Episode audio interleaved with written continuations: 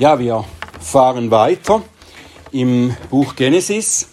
Wir kommen zum, äh, zum längsten Kapitel in der ganzen Bibel. Das ist das Kapitel 24 des Buches Genesis.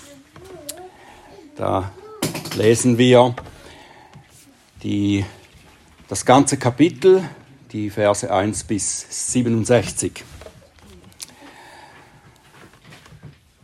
Das ist Gottes Wort. Und Abraham war alt, hochbetagt, und der Herr hatte Abraham in allem gesegnet. Da sagte Abraham zu seinem Knecht, dem Ältesten seines Hauses, der alles verwaltete, was er hatte, lege doch deine Hand unter meine Hüfte. Ich will dich schwören lassen bei dem Herrn, dem Gott des Himmels und dem Gott der Erde, dass du meinem Sohn nicht eine Frau von den Töchtern der Kanaaniter nimmst, in deren Mitte ich wohne, sondern du sollst in mein Land und zu meiner Verwandtschaft gehen und dort eine Frau für meinen Sohn, für Isaak nehmen. Der Knecht aber sagte zu ihm, Vielleicht wird die Frau mir nicht in dieses Land folgen wollen. Soll ich dann deinen Sohn in das Land zurückbringen, aus dem du ausgezogen bist? Da sagte Abraham zu ihm, Nimm dich in Acht, dass du meinen Sohn nicht dorthin zurückbringst. Der Herr, der Gott des Himmels, der mich aus dem Haus meines Vaters und aus dem Land meiner Verwandtschaft genommen und der zu mir geredet und der mir dieses geschworen hat, deinen Nachkommen will ich dieses Land geben, der wird seinen Engel vor dir hersenden, dass du eine Frau für meinen Sohn von dort holen kannst. Wenn aber die Frau dir nicht folgen will, so bist du frei von diesem Schwur. Nur sollst du meinen Sohn nicht dorthin zurückbringen. Der Knecht legte seine Hand unter die Hüfte Abrahams, seines Herrn, und schwor ihm in Hinsicht auf dieses Wort. Dann nahm der Knecht zehn Kamele von den Kamelen seines Herrn und zog hin und nahm allerlei Gut seines Herrn mit sich. Und er machte sich auf und zog nach Aram Naharahim zu der Stadt Nahors. Und er ließ die Kamele niederknien draußen vor der Stadt am Wasserbrunnen um die Abendzeit, zur Zeit, da die Schöpferinnen herauskommen. Und er sagte, Herr, Gott meines Herrn Abraham, lass es mir doch heute begegnen und erweise Gnade an meinem Herrn Abraham Siehe, ich stehe an der Wasserquelle und die Töchter der Leute der Stadt kommen heraus, um Wasser zu schöpfen. Möge es nun geschehen, das Mädchen, zu dem ich sagen werde, neige doch deinen Krug, dass ich trinke, und das dann sagt, trinke und auch deine Kamele will ich tränken. Das soll es sein, das du für deinen Knecht Isaac bestimmt hast. Und daran werde ich erkennen, dass du an meinem Herrn Gnade erwiesen hast. Und es geschah, er hatte noch nicht ausgeredet, und siehe, da kam Rebekka heraus, die dem Betuel geboren war, dem Sohn der Milka, der Frau Nahors, des Bruders Abrahams. Sie trug ihren Krug auf ihrer Schulter. Und das Mädchen war sehr schön von Aussehen, eine Jungfrau, und kein Mann hatte sie erkannt. Und sie stieg zur Quelle hinab, füllte ihren Krug und stieg wieder herauf. Da lief ihr der Knecht entgegen und sagte, Lass mich doch ein wenig Wasser aus deinem Krug schlürfen. Und sie sagte, Trinke, mein Herr. Und eilends ließ sie ihren Krug auf ihre Hand herunter und gab ihm zu trinken. Und als sie ihm genug zu trinken gegeben hatte, sagte sie, Auch für deine Kamele will ich schöpfen, bis sie genug getrunken haben. Und sie eilte und goss ihren Krug aus in die Tränkrinne, lief noch einmal zum Brunnen, um zu schöpfen, und schöpfte so für alle seine Kamele. Der Mann aber sah ihr zu, schweigend, um zu erkennen, ob der Herr seine Reise würde gelingen lassen oder nicht. Und es geschah, als die Kamele genug getrunken hatten, da nahm der Mann einen goldenen Ring, ein halber Schekel sein Gewicht und zwei Spangen für ihre Handgelenke, zehn Schekel Gold ihr Gewicht. Und er sagte, Wessen Tochter bist du? Sag es mir doch, gibt es in deinem Haus deines Vaters Platz für uns zu übernachten?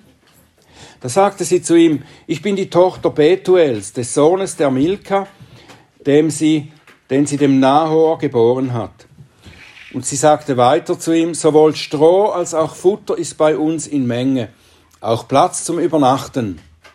Da verneigte sich der Mann und warf sich nieder vor dem Herrn und sprach, Gepriesen sei der Herr, der Gott meines, meines Herrn Abraham, der seine Gnade und Treue gegenüber meinem Herrn nicht hat aufhören lassen. Mich hat der Herr den Weg zum Haus der Brüder meines Herrn geführt. Das Mädchen aber lief und berichtete diese Dinge dem Haus ihrer Mutter. Nun hatte Rebekka einen Bruder, der hieß Laban, und Laban lief zu dem Mann hinaus an die Quelle. Und es geschah, als er den Ring sah und die Spangen an den Handgelenken seiner Schwester, und als er die Worte seiner Schwester Rebekka hörte, die sagte, so hat der Mann zu mir geredet. Da kam er zu dem Mann, und siehe, er stand noch bei den Kamelen an der Quelle. Und er sprach, Komm herein, du Gesegneter des Herrn, warum stehst du draußen? Habe ich doch schon das Haus aufgeräumt und auch für die Kamele ist Platz da. Da kam der Mann ins Haus und man sattelte die Kamele ab und gab den Kamelen Stroh und Futter, ihm aber Wasser, um seine Füße zu waschen und die Füße der Männer, die bei ihm waren. Dann wurde ihm zu essen vorgesetzt. Er aber sagte, ich will nicht essen, bis ich meine Worte geredet habe. Und er sagte, rede.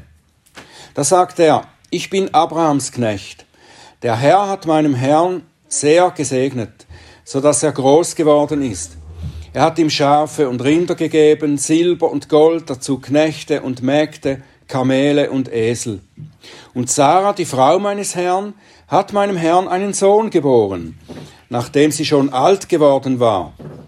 Dem hat er alles, was er hat, übergeben.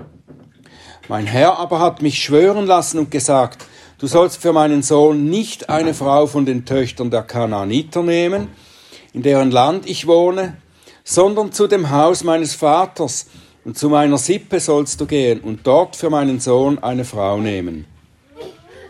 Und ich sagte zu meinem Herrn, vielleicht will die Frau mir nicht folgen. Da sagte er zu mir, der Herr, vor dessen Angesicht ich gelebt habe, wird seinen Engel mit dir senden und wird deine Reise gelingen lassen, dass du für meinen Sohn eine Frau aus meiner Sippe, aus dem Haus meines Vaters nimmst. Dann bist du frei von dem Schwur. Wenn du zu meiner Sippe kommst und wenn sie dir, wenn sie sie dir nicht geben, dann bist du entlastet von dem Schwur. So kam ich heute zu der Quelle und sprach, Herr Gott meines Herrn Abraham, wenn du doch gelingen geben wolltest zu meinem Weg, auf dem ich gehe. Siehe, ich stehe bei der Wasserquelle. Möge es nun geschehen, dass das Mädchen, das herauskommt, um zu schöpfen, und zu dem ich sage, gib mir doch ein wenig Wasser aus deinem Krug zu trinken, und das dann zu mir sagt, trinke du und auch für deine Kamele will ich schöpfen, dass dies die Frau sei, die der Herr für den Sohn meines Herrn bestimmt hat. Ich hatte in meinem Herzen noch nicht ausgeredet. Siehe, da kam Rebekka heraus mit ihrem Krug, auf ihrer Schulter und sie stieg zur Quelle hinab und schöpfte. Da sagte ich zu ihr, Gib mir doch zu trinken. Und eilends ließ sie ihren Krug von ihrer Schulter herunter und sagte, Trinke und auch deine Kamele will ich tränken. Da trank ich und sie tränkte auch die Kamele und ich fragte sie und sprach, Wessen Tochter bist du? Und sie sagte, die Tochter Betuels, des Sohnes Nahors, den Milka ihm geboren hat. Und ich legte den Ring an ihre Nase und die Spangen an ihre Handgelenke. Dann verneigte ich mich und warf mich vor dem Herrn nieder und dankte dem Herrn, dem Gott meines Herrn Abraham, der mich den rechten Weg geführt hatte, die Tochter des Bruders meines Herrn für seinen Sohn zu nehmen. Und nun, wenn ihr Gnade und Treue an meinem Herrn erweisen wollt, so teilt es mir mit. Und wenn nicht, so teilt es mir auch mit, und ich werde mich zur rechten oder zur linken wenden. Da antworteten Laban und Betuel und sagten, von dem Herrn ist die Sache ausgegangen. Wir können dir nichts sagen, weder Böses noch Gutes. Siehe, Rebekka ist vor dir. Nimm sie und gehe hin, dass sie die Frau des Sohnes deines Herrn werde. Wie der Herr geredet hat. Und es geschah, als Abrahams Knecht ihre Worte hörte, da warf er sich zur Erde nieder vor dem Herrn. Und der Knecht wollte, holte silbernes Geschmeide und goldenes Geschmeide und Kleider hervor und gab sie der Rebekka. Und Kostbarkeiten gab er ihrem Bruder und ihrer Mutter. Dann aßen und tranken sie, er und die Männer, die bei ihm waren, und übernachteten. Aber am Morgen standen sie auf, und er sagte, Entlasst mich zu meinem Herrn. Da sagten ihr Bruder und ihre Mutter, Lass das Mädchen noch einige Tage oder zehn Tage bei uns bleiben. Danach magst du gehen. Er aber sagte zu ihnen, Haltet mich nicht auf, da der Herr meine Reise hat gelingen lassen. Entlasst mich, dass ich zu meinem Herrn ziehe. Da sagten sie, Lass uns das Mädchen rufen und ihren Mund befragen. Und sie riefen Rebekka und sagten zu ihr, Willst du mit diesem Mann gehen? Sie sagte, Ich will gehen. So entließen sie ihre Schwester Rebekka mit ihrer Amme und den Knecht Abrahams und seine Männer. Und sie segneten Rebekka und sprachen zu ihr, Du, unsere Schwester, werde zu tausendmal Zehntausenden, und deine Nachkommen mögen das Tor ihrer Hasser in Besitz nehmen.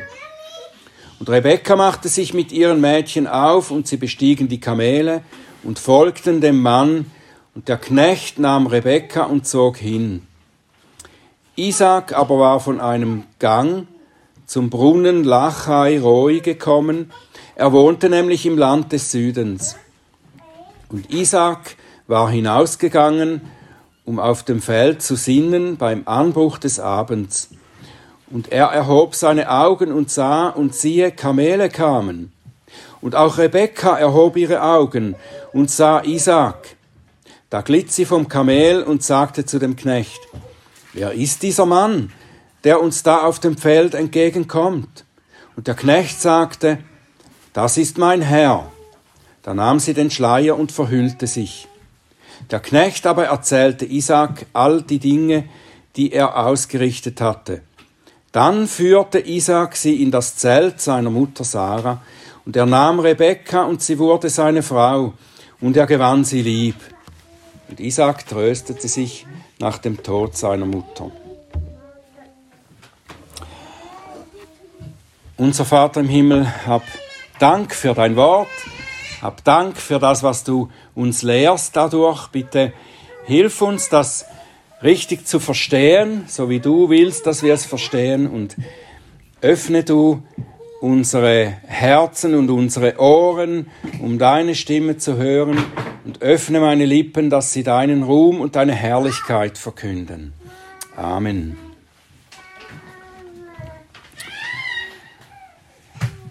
Diese Geschichte ist eine Liebesgeschichte, eine Liebesgeschichte mit ganz verschiedenen Facetten. Von einer Seite betrachtet ist sie ziemlich romantisch.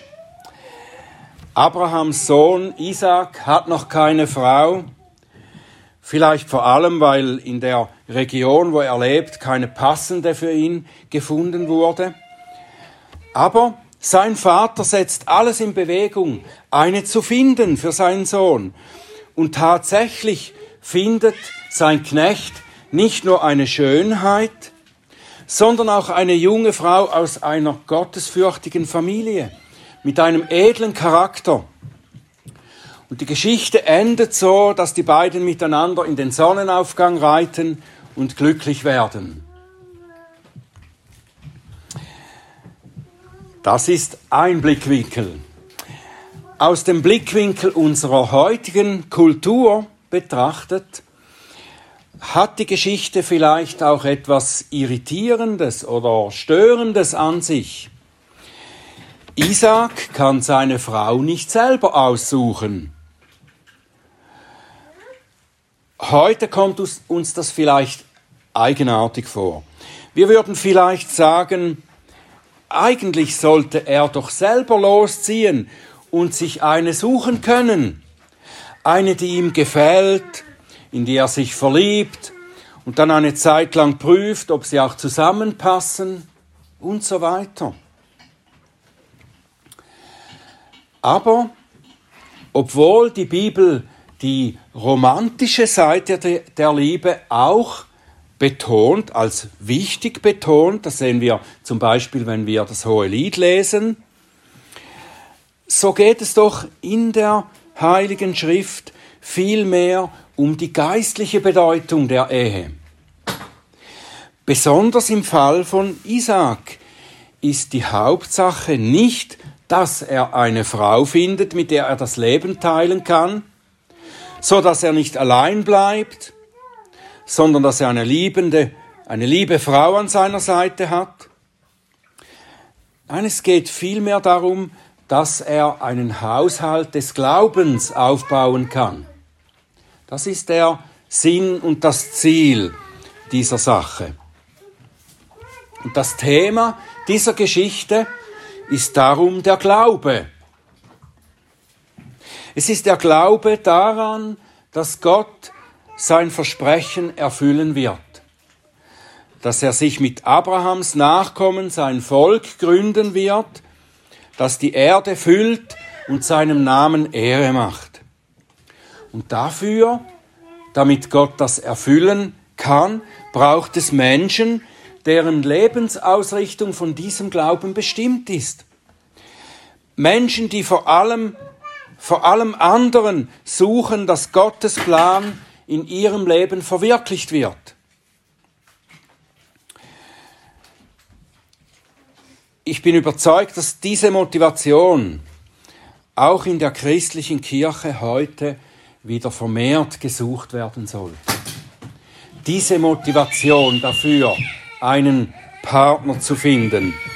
Die Motivation hinter dem Wunsch für eine Ehe sollte vermehrt in der Weise gesucht werden, wie das hier geschieht, so dass wir uns sagen, ich möchte eine Frau oder einen Mann finden, mit dem ich eine Beziehung leben kann, die die Beziehung Gottes zu seinen Gläubigen widerspiegelt. Und wir wollen Kinder großziehen, die es uns dann gleich tun, damit so das Reich Gottes wächst. In diesem langen Kapitel, da sehen wir solche Menschen beschrieben. Menschen, die alle daran mitwirken, dass dieses Königreich Gottes gebaut wird. Wir sehen, dass der Glaube an Gottes Verheißungen ihr Handeln bestimmt. Wir sehen den Glauben von Abraham, den Glauben von seinem Knecht und den Glauben von Rebekka. Abrahams Glaube. Abrahams Glaube ist durch sein Leben hindurch ja mehr und mehr gewachsen. Das haben wir mitverfolgt in den letzten Wochen. Der Inhalt oder das Ziel seines Glaubens ist nach wie vor dasselbe. Gott wird ihm eine unzählbare Schar geben und aus ihr den Erlöser hervorbringen. Das ist das Ziel von Abrahams Glaube. Auf, darauf ist er ausgerichtet. Mehr und mehr hat Abraham gelernt in seinem Leben, im Blick darauf, nicht auf sich selbst, sondern allein auf seinen Gott zu vertrauen. Auf das, was er tun wird. Aber wie Jakobus ja schreibt, ist der lebendige Glaube, zeigt er sich nicht darin, dass man nichts tut, sondern dass man im Glauben handelt. Auch wenn Gott derjenige ist, der alles tut. In dem, auf den wir im Glauben schauen. Trotzdem, der lebendige Glaube tut nicht nichts, sondern er handelt. Und Abraham sieht seine Verantwortung in dieser Sache. Er hat seinen Sohn Isaac im Glauben erzogen. Zum großen Teil auch auf die Art und Weise, dass er seinem Sohn ein Vorbild war, dass er ihm vorausging in diesem Glauben. Und jetzt praktiziert er seinen Glauben noch einmal, indem er nicht einfach zu Isaac sagt, geh hin, du musst dir eine gute Frau suchen, eine, die Gott gefällt, sondern er nimmt die Organisation dieser Sache selbst in die Hand. Er arbeitet für seinen Sohn in diesem seinem Glauben. Und das ist nicht ein Agieren aus mangelndem Gottvertrauen, sondern er übernimmt Verantwortung und stellt sicher, dass er alles getan hat, was in seiner Macht steht, um Isaac auf seinem Weg zu helfen, den Gott für ihn gedacht hat. Und ich denke, dass Abraham sicher dabei auch sein eigenes Eheleben selbstkritisch im Gedächtnis hält. Wahrscheinlich kam Abraham ja zum Glauben, als er schon mit Sarah verheiratet war. Und wenn das so war, dann kannte er nicht diese gleiche Herausforderung, eine gottesfürchtige Frau zu suchen. Das kannte er noch nicht aus eigener Erfahrung. Aber er hatte dennoch die Erfahrung gemacht, wie wichtig es ist, eine Frau nach dem Herzen Gottes zu haben, um mit ihr zusammen die Kinder nach Gottes Willen zu erziehen.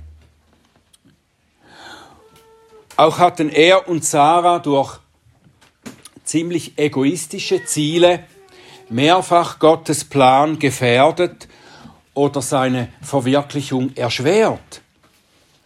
Gottes Pläne können zwar nicht vereitelt werden, aber durch unsere Eigenwilligkeit können wir uns selbst viel Mühsal verursachen und wir können unser geistliches Leben auch hindern. Vor solchen Dingen wollte Abraham seinen Sohn bewahren. Und darum legt er so viel Wert auf die bestmögliche Wahl und Vorbereitung von Isaaks Ehe. Und darum ließ er seinen Knecht schwören, dass er alles daran setzen wird, für Isaak eine Frau aus Abrahams Heimatland und Verwandtschaft zu suchen. Und dabei geht es natürlich nicht darum, äh, dass die Nationalität stimmt oder die ethnische Herkunft dieser Frau, die er suchen soll. Es ging um ihren geistlichen Hintergrund. Sie sollte aus einer gottesfürchtigen Familie stammen und selber einen göttlichen Charakter haben. Abraham kannte sicher die Familie Nahors und wie dort sein Gott geehrt wurde und die Nachkommen im gleichen Glauben aufwuchsen. Wir können annehmen, dass die gesamte Familie schon dem Glauben Abrahams folgte, bevor er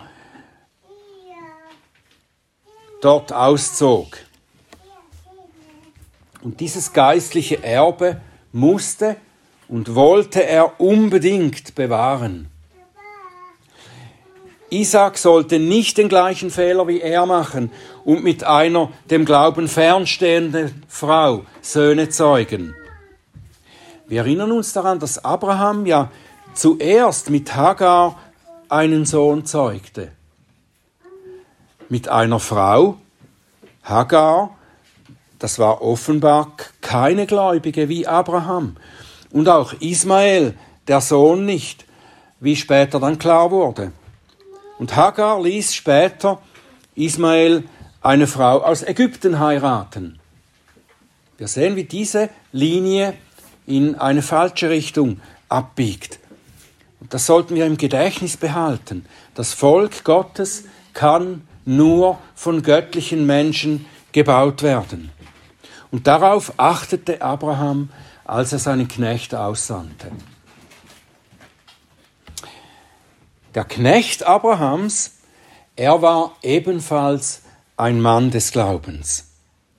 Das musste er sein, damit er auch beurteilen konnte, welche Frau wirklich die richtige für Isaak ist. Eine Frau nach dem Herzen Gottes. Den Glauben von Abrahams Knecht, den er von seinem Herrn gelernt hatte, den erkennen wir daran, wie er bei seiner Suche vorging. Wir sehen das immer wieder, wie er mit Gott im Gespräch ist über diese ganze Sache der Suche und wie, wie er Gott preist, wenn ihm das dann gelingt. Das war ein Mann, der Glauben hatte. Er suchte Gottes Führung, zuerst indem er ganz detailliert Abrahams Instruktionen erfragte.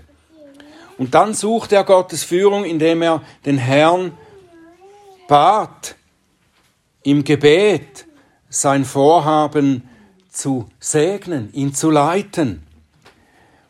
Er hatte dabei nicht nur die geistliche Herkunft der Frau im Blick, sie sollte nicht nur aus dieser äh, geistlichen Familie stammen, aus dem Land und der Verwandtschaft Abrahams, sie sollte auch ganz bestimmte göttliche Eigenschaften haben.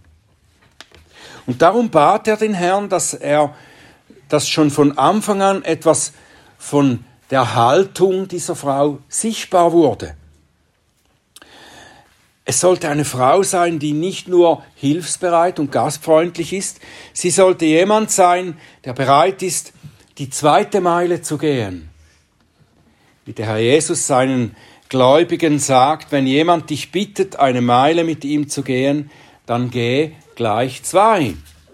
Und so bittet der Knecht, Herr, zeige mir die richtige Frau so, dass wenn ich sie bitte, mir von ihrem Wasserkrug zu trinken zu geben, dass sie mir dann auch anbietet, meine Kamele zu tränken, von sich aus. Das ist kleine, keine kleine Sache. Ein durstiges Kamel, das äh, das Wasser in diesen Höckern speicherte. Ein Kamel, wenn es durch die Wüste gegangen ist, diesen langen Weg, dann trinkt es ungefähr 80 Liter Wasser. Und bei zehn Kamelen waren das dann 800 Liter.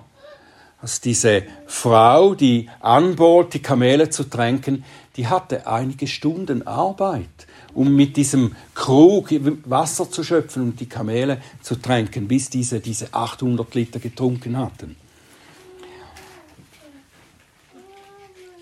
Eine junge Frau, die diesen Dienst von sich aus einem Fremden anbietet, die findet man nicht an jeder Ecke oder an jedem Brunnen. Das ist eher unwahrscheinlich, dass man so eine Frau findet. Um so etwas zu beten, das erfordert wirklich Glauben. Und der Knecht wusste, Abraham hat es ihm zuvor gesagt, Gott wird seinen Engel vor dir hersenden, dass du eine Frau für meinen Sohn finden wirst. Und so kam es. Der Herr hat alles vorbereitet. In Sprüche 16, Vers 9, da lesen wir, der Mensch denkt sich seinen Weg, aber der Herr lenkt seine Schritte.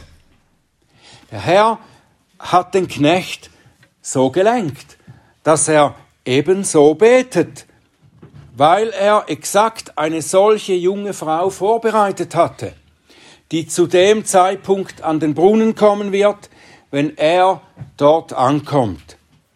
Der Herr hat Rebekka als Frau für Isaac vorbereitet, eine Frau nach dem Herzen Gottes für Abrahams Sohn. Rebekka ist eine Frau des Glaubens, das heißt eine Frau, deren Charakter und Ausrichtung des Lebens vom Glauben an den Herrn geprägt ist. Das zeigt sich zuerst dadurch, dass sie bereit ist, ihre Frömmigkeit von zu Hause nach außen zu tragen.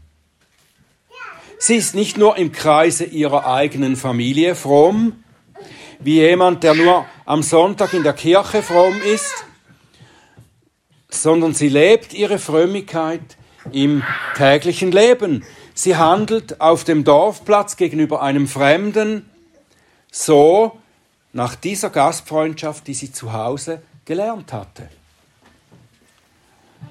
Als der Knecht schließlich in ihrer Familie dann eingeladen war und großzügig bewirtet wird, da erzählt er ausführ ausführlich, wie der Herr ihn geführt hat bis hierhin und wie er sein Gebet beantwortet hat. Und das hat Rebekka mitbekommen. Und sie erkennt Gottes Führung darin.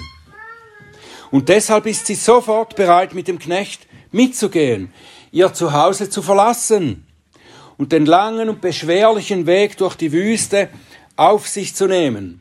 Das sind vielleicht 800 bis 1000 Kilometer von ihrem Zuhause entfernt.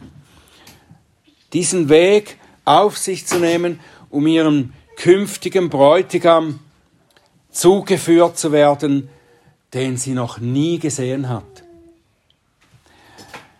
Und damit erweist sie sich als eine Frau, die dem Glauben Abrahams entspricht, die den gleichen Glauben hat wie Abraham. Wenn wir uns zurückerinnern, Abraham, als er von Gott gerufen wurde, da war er bereit auszuziehen in ein Land, das ich dir zeigen werde, hat der Herr zu ihm gesagt, ohne zu wissen, wohin er kommen würde. Und als Gott zu Abraham sagt, er solle seine Nachkommen beschneiden, da tat er es ebenfalls sofort. Und als Gott ihm befahl, Ismael und seine Mutter wegzuschicken, da tat er es sofort, gleich am Morgen früh. Und als Gott ihm sagte, seinen Sohn Isaac zu opfern, gehorchte er sofort, gleich am Morgen früh. Und so war auch Rebekka bereit, sofort auf den Ruf Gottes zu hören. Sie wollte nicht noch zehn Tage oder so warten und zehn Tage brauchen, um sich von ihrer Familie zu verabschieden. Als der Herr Jesus einen Mann rief, ihm nachzufolgen, da sagte dieser, lass mich zuerst noch von meiner Familie Abschied nehmen. Einige Zeit brauchen dafür. Jesus sagte darauf, niemand, der die Hand an den Pflug legt und zurückschaut, ist getauglich für das Reich Gottes. Rebekka wollte nicht zurückschauen. Sie hörte auf Gottes Ruf und folgte sofort.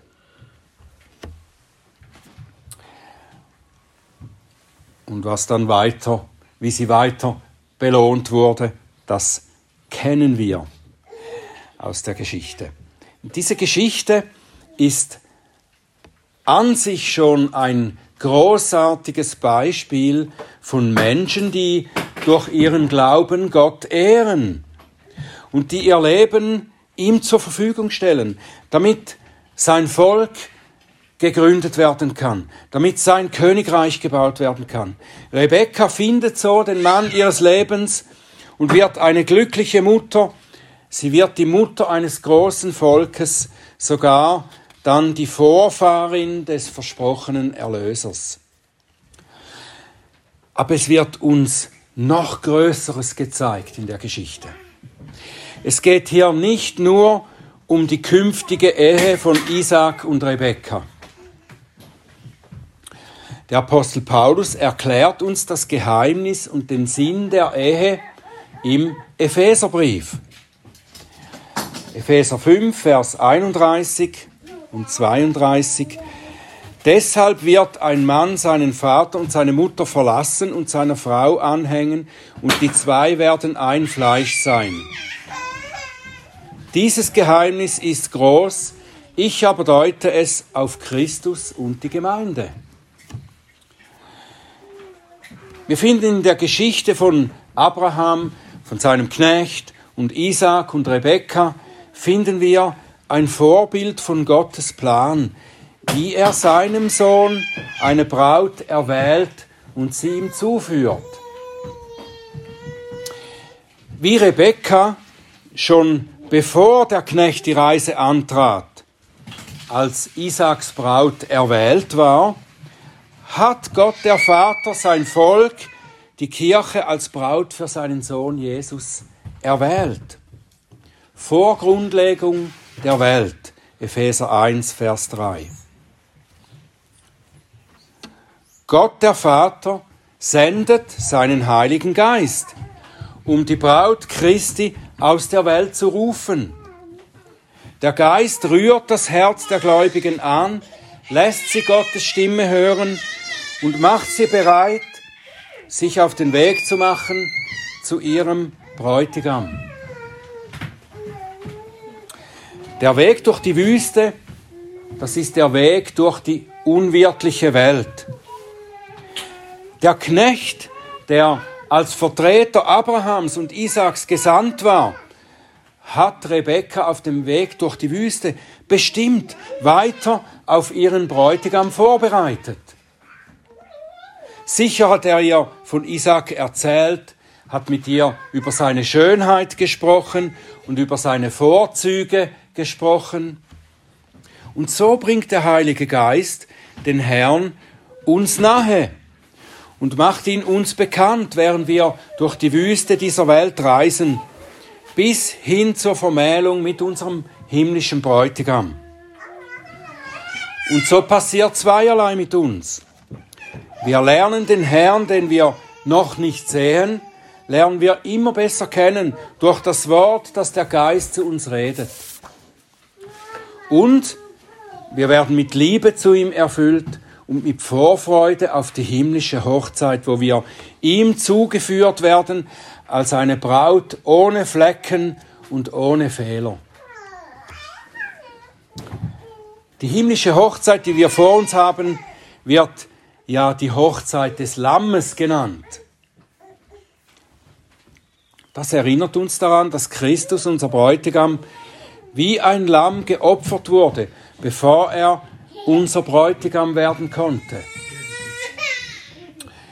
Er hat sich selbst zur Vergebung unserer Sünde geopfert. Nur deshalb können wir seine Braut sein, die rein und ohne Flecken und ohne Fehler ist. Und das erinnert uns an Rebekkas Bräutigam Isaac, der von seinem Vater geopfert werden sollte. Darin ist er auch ein Vorbild des Herrn Jesus. Isaac musste zwar nicht wirklich geopfert werden, es wurde ja ein stellvertretendes Lamm für ihn gefunden. Und so ist Isaac nur im Bild, wie wir das auch im Hebräerbrief lesen, so ist Isaac auferstanden, um später der Bräutigam Rebekkas zu werden. Christus. Christus ist nicht bildlich, sondern tatsächlich auferstanden.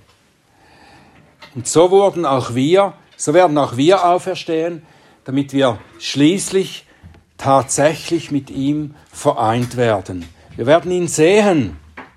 Ihn, den wir jetzt lieben, obwohl wir ihn noch nicht sehen. Wir lieben ihn, weil er uns zuerst geliebt hat. Hast du das erkannt? Hast du seine Stimme gehört durch den Ruf, den der Heilige Geist zu dir getragen hat? Bist du bereit, ihm entgegenzugehen? Lass dich nicht aufhalten. Sag nicht, ich will noch zehn Tage warten und mich nur langsam von meiner gewohnten Umgebung und Situation loslösen. Folge ihm jetzt folge ihm ganz. Denn, wie der Herr Jesus sagt, niemand, der seine Hand an den Pflug gelegt hat und zurückschaut, ist tauglich für das Reich Gottes. Amen.